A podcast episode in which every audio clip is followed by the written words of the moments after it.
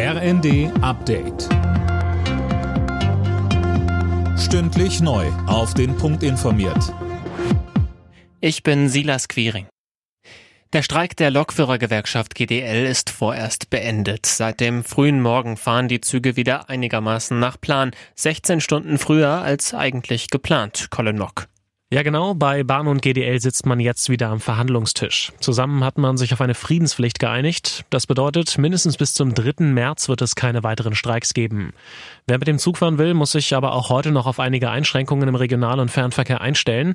Bis sich alles wieder eingependelt hat, sollten sich Fahrgäste deshalb vor Abfahrt rechtzeitig informieren, heißt es von der Bahn.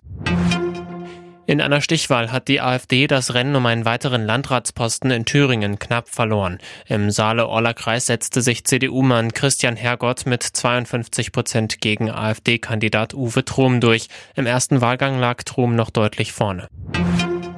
Auch an diesem Wochenende sind in Deutschland zahlreiche Menschen gegen Rechtsextremismus auf die Straße gegangen. Die Protestwelle ist nach wie vor groß. Sarah Pleckert fasst zusammen. Am Nachmittag haben sich etwa in Hamburg wieder Zehntausende Menschen versammelt. Die Organisatoren von Fridays for Future sprechen sogar von etwa 100.000 Demonstranten. Geplant waren etwa 30.000. Auch in anderen deutschen Städten war die Beteiligung gut. In Mannheim und Aachen kamen jeweils rund 20.000. Und schon am Samstag hatte es auch in Düsseldorf eine Aktion in der Größenordnung wie gestern in Hamburg gegeben. Borussia Dortmund bleibt in diesem Jahr ohne Punktverlust. Der BVB siegte am Abend nach drei Toren von Nationalspieler Niklas Füllkrug mit 3 zu 1 gegen den VfL Bochum. Außerdem holte Union Berlin mit einem 1 zu 0 Sieg gegen Darmstadt wichtige Punkte im Abstiegskampf.